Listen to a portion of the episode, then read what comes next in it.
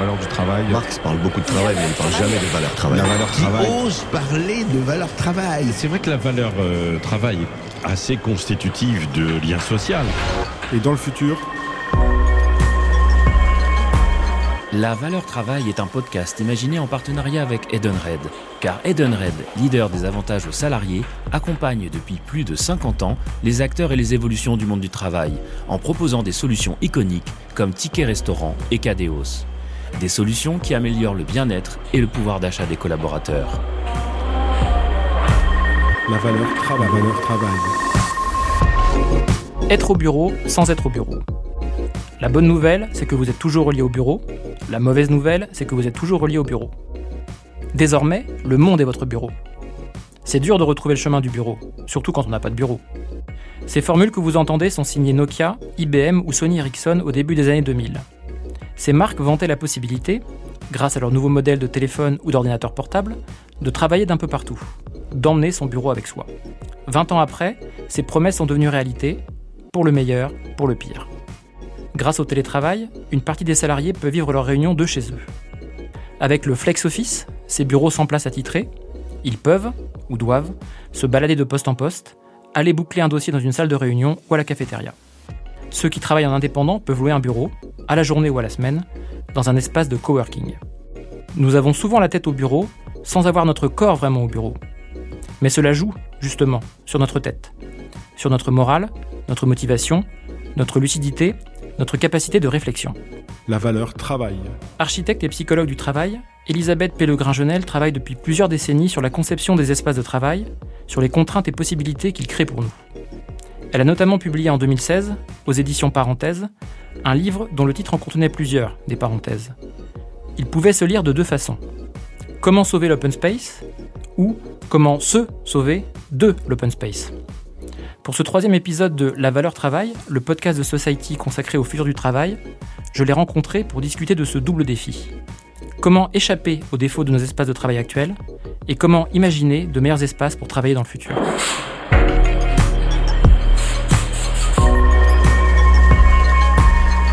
La valeur travail. La valeur travail. Elisabeth Pellegrin-Genel, vous écriviez en 2016 dans votre livre que le lien entre le travail et l'espace où on travaille est rarement posé, creusé, analysé.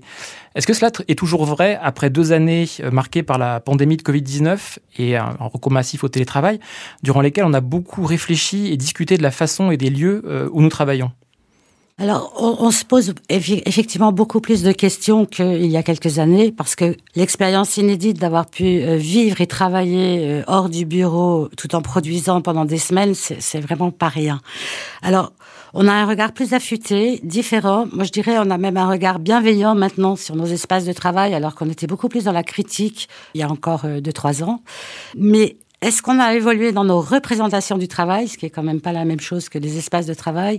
C'est pas sûr. C'est toujours euh, une personne euh, assise devant un ordinateur qui a besoin de concentration et qui devient euh, obsessionnelle sur le sa concentration justement et sur le bruit, ou une personne qui part en réunion et qui a besoin d'un espace qu'il faut pour une réunion virtuelle ou réelle.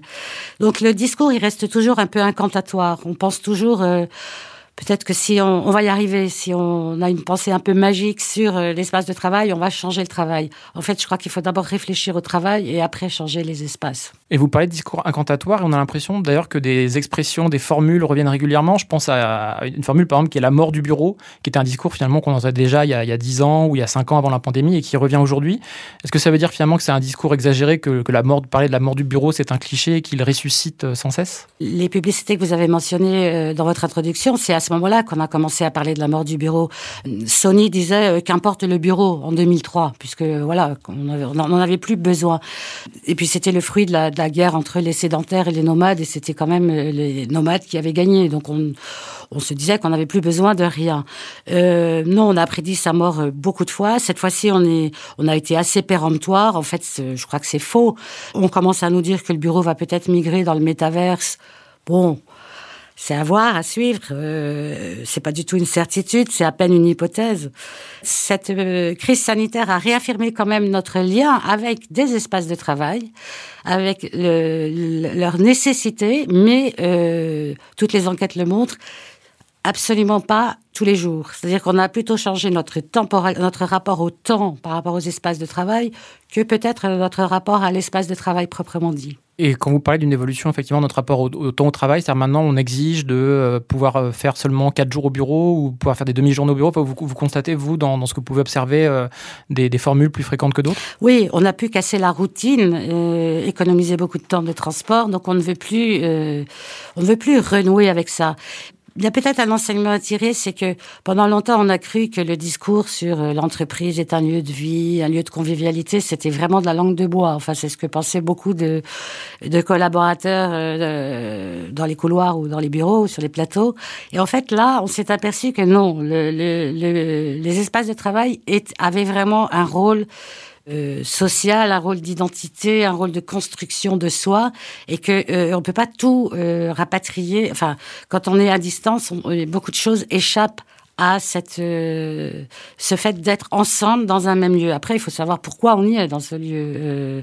voilà, et on revient à l'activité il y a le pourquoi et le, comment on est dans ce lieu, parce que vous, vous parlez, vous évoquez la flexibilité de notre rapport au bureau. C'est le bureau un peu quand je veux.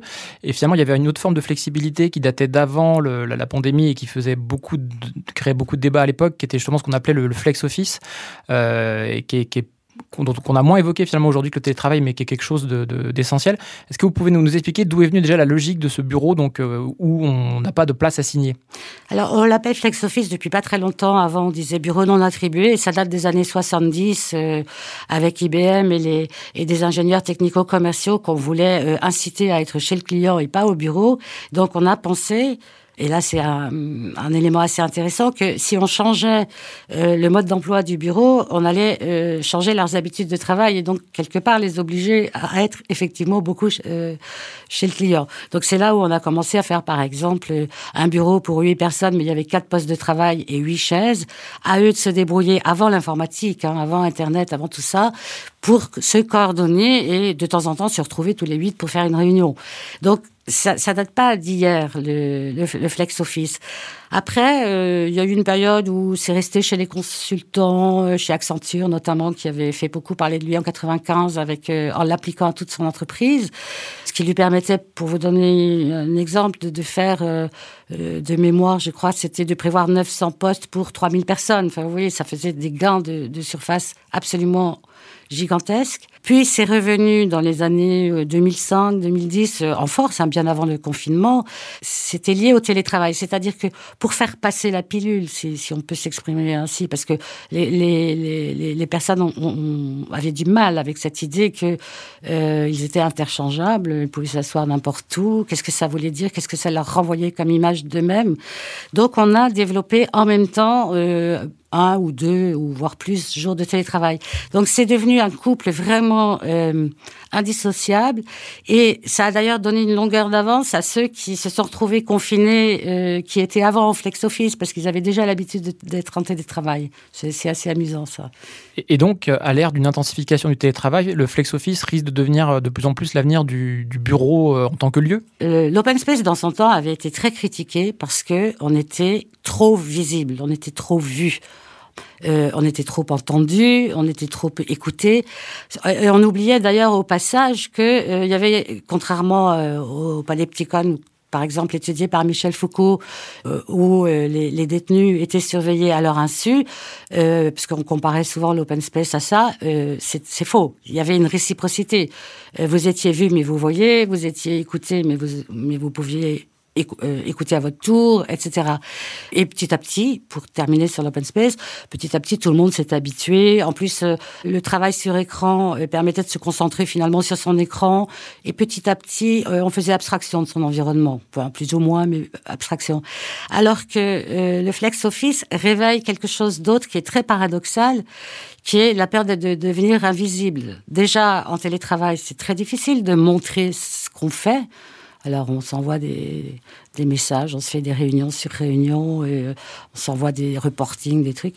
Et si vous venez dans une entreprise qui a mis en place le flex office, bah vous ne savez plus, euh, vous ne savez plus si vous allez voir les autres, est-ce qu'on va vous voir?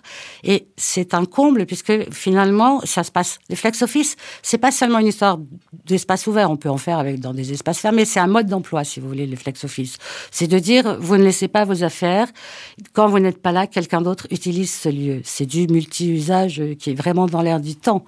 Mais il faut réfléchir à ses conséquences. Euh, je pense que c'est très perturbant de, se sentir totalement invisible. Est-ce que justement la conjonction du flex office et du télétravail ne risque pas de dissoudre le collectif, en fait, de réduire euh, le collectif de travail à des petits atomes euh, individuels dispersés?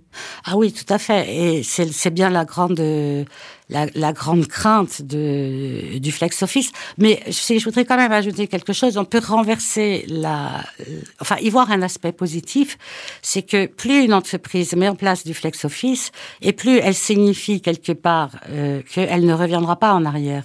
Elle ne reviendra pas à cinq jours sur cinq Ce qui peut euh, être vraiment euh, intéressant et, et, et motiver euh, les salariés qui, paraît-il, que les jeunes euh, aujourd'hui, quand ils euh, ont des entretiens euh, pour une première embauche, demandent systématiquement combien de jours de télétravail il y a. Donc on voit bien que c'est c'est important de, de, finalement de pérenniser le flex office. Après, le flex office, faut le travailler, il faut y réfléchir. On tâtonne encore beaucoup. À quelle échelle il faut le faire? Ça nous fait réfléchir, si vous voulez, à à nos routines, à nos représentations des routines. Pourquoi faut-il qu'on bouge tout le temps? Pourquoi, euh, si quelqu'un se, se rassoit euh, chaque jour à la même place, on va trouver qu'il est un peu ringard? Alors que peut-être qu'il a besoin de euh, d'une certaine routine qui n'est à ce moment-là pas du tout péjorative, qui est au contraire, euh, la routine peut être quelque chose de très positif qui vous permet de vous libérer la tête pour vous mettre au travail. Vous parlez justement de quelqu'un qui s'installe toujours à la même place. Il y a aussi évidemment le cliché de quelqu'un qui va amener des photos personnelles pour les installer sur son bureau. Est-ce que le flex office, c'est pas comme si on était un individu totalement euh, abstrait euh, qui n'existe pas en dehors de son travail? Est-ce que c'est pas une représentation un peu inquiétante de, qui on est au travail? Je pense que l'appropriation euh, telle qu'on l'imagine, quand, on a fait tomber les murs, vous savez, dans, l'histoire du bureau, les, espaces de travail, ils ont pratiquement toujours été ouverts. Ça a commencé avec le scribe qui n'avait pas de bureau le moine qui a inventé euh, les horaires et les lieux de travail, euh, mais c'était collectif euh, dans, le scriptorium de, l'abbaye. Après l'époque des notaires et des, premières paperasseries, si on peut dire, ça se passait chez soi avec ses commis. Et puis on a eu, après l'école blanc, toujours dans des espaces ouverts. Les, bureaux vraiment fermés et qui sont d'ailleurs très français, très. Ça a été une parenthèse de, allez, 50 ou 70 ans, mais pas plus. Donc, euh, on, est très marqué par notre imaginaire de euh, un bureau pour moi, euh, je ferme la porte, je me l'approprie, je mets les photos des enfants ou ce que vous voulez sur les murs. Aujourd'hui, notre appropriation, elle est dans notre sonnerie de téléphone, elle est dans notre fond d'écran. On, on, a garder cette même appropriation, mais on l'a déplacée sur nos outils. Et si vous oubliez votre téléphone, vous remontez vos six étages à pied. Si vous oubliez votre clé, vous vous dites oh, je me débrouille ce soir pour pas remonter. Donc on voit bien que c'est ça qui est important, cette appropriation là. Après, euh, est-ce qu'on peut être comme ça euh, baladé sur des plateaux, c'est là où tout dépend de l'échelle à laquelle on fait euh, du flex office, pour quelles activités, pourquoi faudrait-il que tout le monde soit à la même enseigne? On, est toujours embarrassé avec ces questions-là. Monsieur Henri, s'il vous plaît. Je sais que votre temps est précieux, mais je voudrais... Vous voudriez quoi? Oh, moi, je ne veux rien. Vous savez, je suis très très content d'être ici au milieu de vous tous et de vous-même, monsieur Henri. Et alors? Voilà, c'est au sujet d'une réorganisation totale du travail de la cuisine. Voyez-vous, j'ai quelques petites idées personnelles à vous soumettre. Bon, vous foutez de moi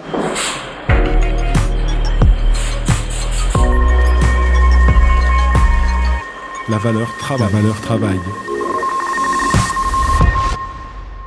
Dans ce que vous dites, si je comprends bien, en fait, on, on a peut-être le tort aussi d'investir l'espace de travail d'un pouvoir magique, alors qu'il faut réfléchir plus largement à l'organisation du travail, mais qui n'est pas qu'une question d'espace, qui est une question de, de relation de travail, de, de, de comment euh, évaluer l'avancée des objectifs, de, de plein de choses qui ne se réduisent pas du tout à l'espace. Absolument. Et euh, on, on, on a toujours des réticences à faire, par exemple, travailler une équipe pendant euh, deux, deux ou trois ou quatre réunions sur euh, c'est quoi notre activité, euh, qu'est-ce qui fonctionne, qu'est-ce qui ne fonctionne pas. On est très, très réticent à donner la parole à accepter de perdre du temps, puisque ce sera effectivement une perte de temps euh, non productive, enfin non directement productive, alors qu'à mon avis, on en gagnerait beaucoup euh, par la suite. Donc on a beaucoup de mal à d'abord essayer de cerner, mais qu'est-ce qu'on fait, qu'est-ce qui fonctionne bien, qu'est-ce que je veux continuer à avoir? Et qu'est-ce qui m'empêche de travailler? Et après, on devrait dire, voilà, donc vous avez telle surface, comment vous voulez vous organiser? Vous avez tel catalogue de prestations, de bureaux, de, de sièges, de, de salles de réunion, de ce que vous voulez. Mais en fait, on ne le fait pas comme ça. Je pense qu'il y a toujours cette vieille méfiance de mais si on les consulte, on va être débordé. Donc on communique, ça, on peut pas dire le contraire. euh, on communique sur n'importe quel projet d'aménagement, mais on cherche pas vraiment à. On a peur, je crois, de perdre du temps à associer les, collaborateurs. Et je crois que c'est un très mauvais calcul. Il vaudrait mieux perdre un peu de temps au début et après, ça, je pense que ça irait bien. Et d'autre part, on est aussi dans une logique qui est vraiment peut-être issue de la logique du bâtiment. Quand vous construisez un bâtiment, c'est pour 50 ou 100 ans. Quand vous investissez euh, des nouveaux plateaux que vous allez réaménager à grand renfort de beau mobilier, vous vous dites que c'est pour euh, 20 ans. Et en fait, on ne se laisse jamais des endroits, des friches, comme on devrait se laisser des, des sortes de friches où on dit, écoutez, là, on fait rien, on va regarder comment ça vit, comment ça se passe. Comme ça, on aura cet espace de réserve pour voir si euh, euh, il faudrait pas qu'on modifie à la marge. On est toujours dans quelque chose de un projet, bah, il faut qu'il soit livré, fini, qu'on n'y revienne pas. Or, par définition, vu la vitesse à laquelle nos modes de travail évoluent, l'ordinateur sur le, sur le coin du bureau, c'est les années 95. La, la façon dont on a désencombré nos, espaces de travail, où avant, c'était même un signe de pouvoir d'avoir euh, son fax, son imprimante, son Minitel au début. Euh, maintenant, tout ça est mutualisé. Vous voyez, on, on évolue très vite. D'ailleurs, le, le bureau que tout le monde connaît, on pense toujours qu'il est figé, qu'il est stable, que c'est toujours la même chose. Si vous regardez justement par rapport au, logement, c'est un, secteur où, tout bouge. Le, bureau d'aujourd'hui n'a rien à voir avec le bureau d'il y a 20 ans, et on peut supposer que dans 20 ans, euh, ça n'aura rien à voir non plus, alors que la disposition d'un appartement euh, reste globalement la même chose. Et cette absence de réflexion que vous évoquez avec les salariés, est-ce que ça n'explique pas, alors même si évidemment la situation était exceptionnelle, bah, le, mal-être quand même qu'une partie d'entre eux ont ressenti au moment des confinements euh, dus au Covid, où en gros on a lancé les salariés dans le grand bain du télétravail en imposant, c'était nécessaire, mais ce mode-là, mais finalement on n'a pas redéfini euh, la façon dont le travail était organisé, dont les objectifs étaient fixés, dont on évaluait les résultats, et apparemment beaucoup de salariés l'ont quand même assez mal vécu. Oui, mais alors je crois que là, on n'avait vraiment pas le choix. Euh, ça a été très très brutal et ça a produit une telle sidération que non, je crois que ça c'est, on n'avait pas le choix. Par contre, je pense que là, il y a quand même beaucoup d'entreprises qui aujourd'hui se euh, font des pieds et des mains euh, sur le thème euh, comment séduire mes salariés, déjà pour qu'ils ne me quittent pas, mais surtout pour les faire revenir euh, au bureau. Et donc, je pense que c'est maintenant qu'il faut ouvrir ce débat. Je crois que le management, il a quand même beaucoup, le management au moins de proximité, il a beaucoup évolué. Dans les entreprises dans lesquelles je peux intervenir, je vois bien les managers, on a fait des groupes avec des managers, ils disaient qu'ils s'étaient surpris eux-mêmes à faire confiance, alors qu'avant ils faisaient absolument pas confiance. Bon, on est encore loin d'une véritable euh, autonomie, mais je crois que c'est maintenant qu'il faut faire ce débat. Peut-être que le débat est pas tellement sur les espaces de travail là, euh, dans, dans ces mois où tout le monde revient, mais ne veut pas revenir trop, donc ça traîne un peu des pieds. C'est la façon de de manager qui va changer. Et puis, c'est aussi euh, de réfléchir à c'est quoi le travail d'équipe. C'est-à-dire que on a pu faire beaucoup de choses. Hein, euh, on peut faire beaucoup de choses en télétravail. On a d'ailleurs inversé nos représentations. Avant, on, faisait le travail de concentration à la maison puis on allait dans l'entreprise pour euh, faire des réunions. Après, on s'est aperçu qu'on pouvait faire euh, les deux, l'inverse. Euh, Donc ça a tout vraiment bouleversé, chamboulé nos propres représentations sur le travail, sur l'équipe. Et finalement, pourquoi on a besoin d'être ensemble? Alors, il y a tout un discours sur l'entreprise bistrot, l'entreprise séduction. Enfin, c'est d'ailleurs dans la dans la suite des Gafa qui montre toujours les à côté du travail, mais rarement le travail. Mais je crois pas qu'on vienne uni... enfin on vient bien sûr pour prendre un café avec quelqu'un mais on vient pas que pour ça. Donc faut se reposer aussi la, la, question de ces collectifs de travail.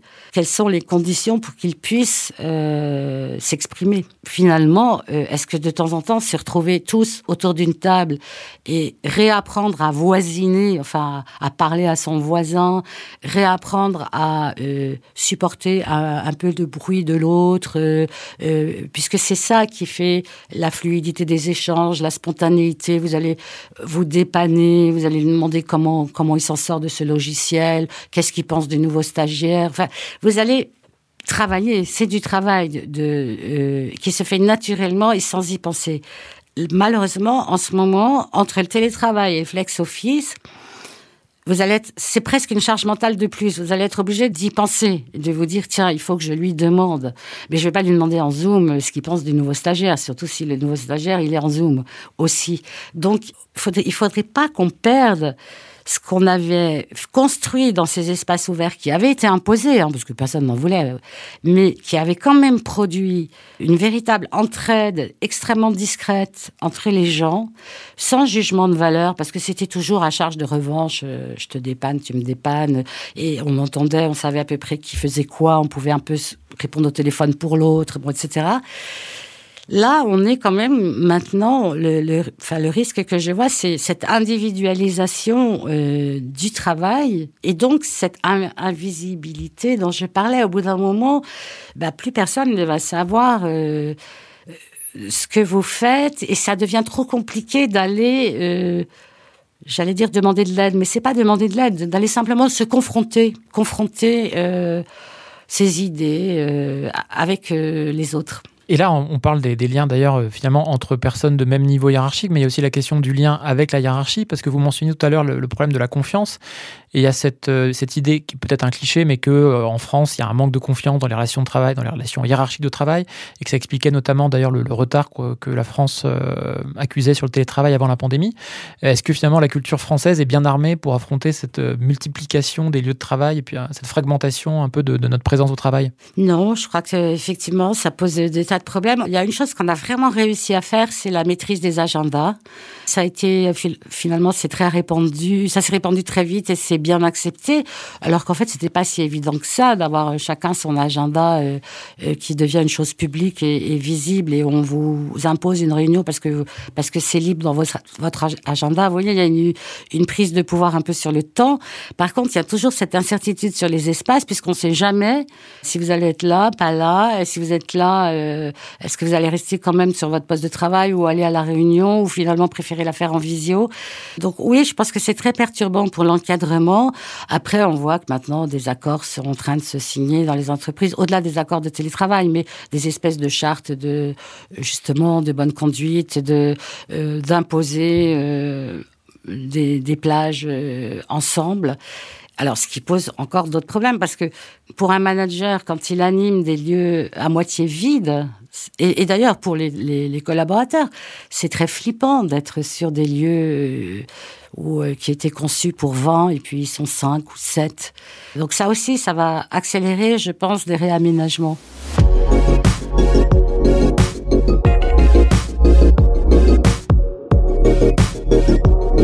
La valeur travail. Qu'on peut pas aussi imaginer par ailleurs que les entreprises vont être forcées de s'ouvrir davantage vers l'extérieur finalement. Si vous avez des locaux qui sont inoccupés la moitié du temps, est-ce que ce serait pas plus rationnel de les proposer en coworking? Alors peut-être pas à vos concurrents, on va pas non plus euh, aller jusque là, mais de la proposer en coworking à des gens que ça intéresserait et de créer euh, en faisant ça peut-être un écosystème bah, où vos salariés peuvent croiser des gens différents, ce qui peut peut-être par ailleurs faire naître peut-être des idées ou des projets euh, novateurs? On a énormément euh, avancé euh, sur ce plan-là. Je ne sais pas si vous avez remarqué, mais plus personne ne parle de confidentialité.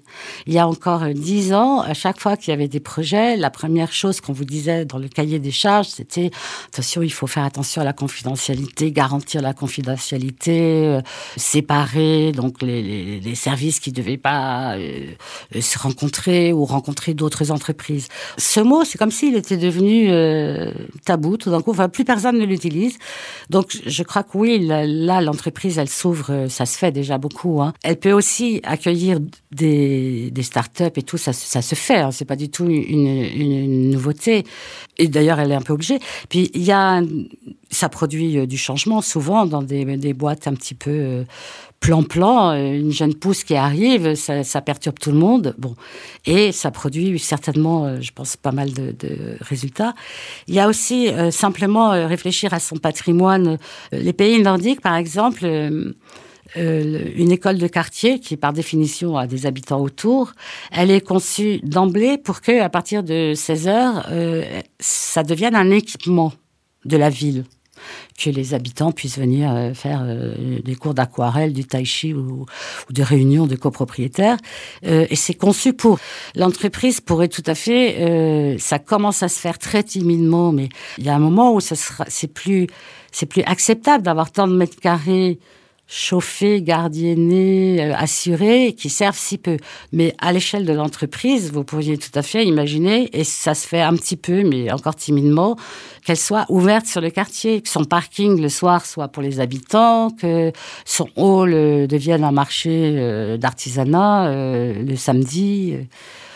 Ou de l'événementiel, enfin, il y a, plein de choses. Ils ont des amphis euh, qui pourraient servir. Dans, cette question de mutualisation, bien sûr, l'incarnation de cette mutualisation, c'est devenu ces dernières années, pas que à cause du Covid, d'ailleurs, parce qu'il y a eu notamment la montée du travail indépendant et puis la plus grande autonomie quand même euh, au travail, de, l'espace de coworking. Alors, euh, avec sa discours parfois un peu enchanté, qui consisterait à présenter l'espace de coworking comme l'avenir de l'espace de travail, est-ce que vous le voyez comme ça, vous? Alors le coworking c'est très intéressant parce que euh, c'est comme le bureau, on l'annonce mort périodiquement et notamment là après le, le Covid, on disait ça c'est fini, il va mourir.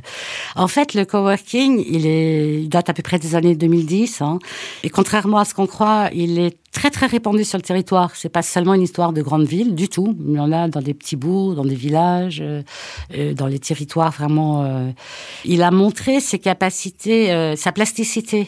Il est capable de de s'adapter. Et lui, en fait, à la fois il s'adapte et à la fois il anticipe les, les changements dans les entreprises et des espaces de travail des entreprises pour offrir des, bah, des services complémentaires pour venir pallier ce qui va disparaître de l'entreprise. On voit de plus en plus des entreprises, euh, bon, des, plutôt des petites, de 50 à 100 personnes, qui, quand elles arrivent là en fin d'un bail, par exemple, bon, bah, elles vont aller louer euh, dans un coworking, mais le coworking va s'adapter. Il va pas lui imposer son mode de vie à lui. Il va lui offrir euh, garder un peu cette image du coworking qui est très contemporaine, très moderne, donc ça plaît, tout en lui,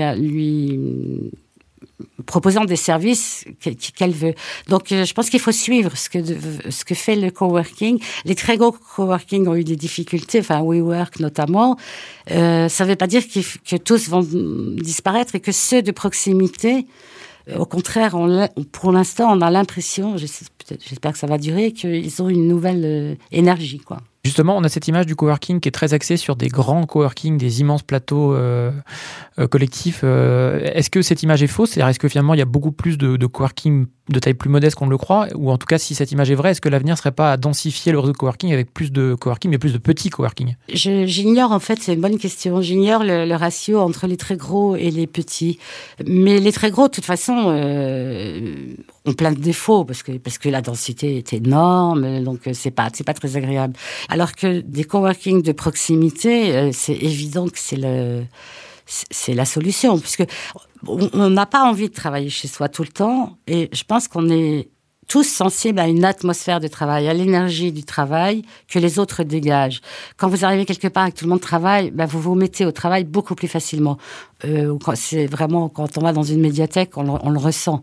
On n'a pas forcément besoin de lire, hein. on peut faire autre chose et on est porté par cette ambiance.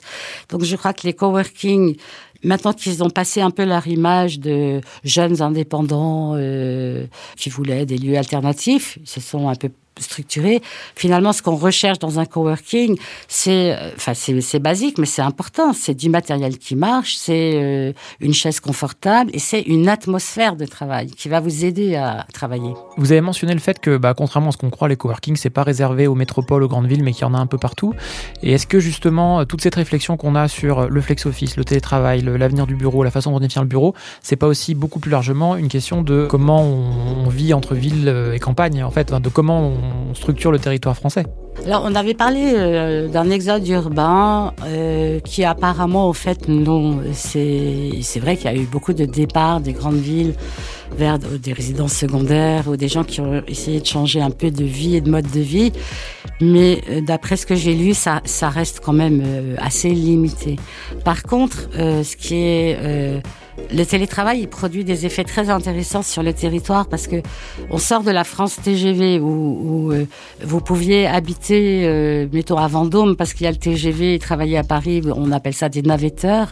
Bon, si vous venez que deux ou trois jours par semaine euh, et surtout si vous pouvez dormir chez des amis une nuit ou, dans de la famille, vous allez accepter d'aller dans des territoires qui sont beaucoup moins bien desservis où vous mettez plus de temps pour pour faire le trajet parce que euh, mais enfin, il faut que vous ayez la certitude qu'on ne va pas vous demander, comme on fait par exemple les GAFA, hein, qui ont demandé maintenant à tous leurs salariés de revenir tous les jours. Euh, parce qu'alors là, ça met en péril ce mode de vie que vous avez choisi. Mais c'est vrai qu'il c'est très intéressant comme effet. Euh, je pense que le bureau, il fait la ville de toute façon, parce que le bureau, c'est pas seulement l'immeuble de bureau, c'est toutes les infrastructures qui vont avec. C'est le métro, c'est les routes, c'est les parkings, c'est les restaurants autour, les services autour là, c'est le coworking, le télétravail surtout, et le flex, enfin le flex office non, dans une moindre mesure, c'est plutôt le télétravail et le coworking. C'est vrai que ça façonne, ça peut façonner vraiment euh, d'autres territoires.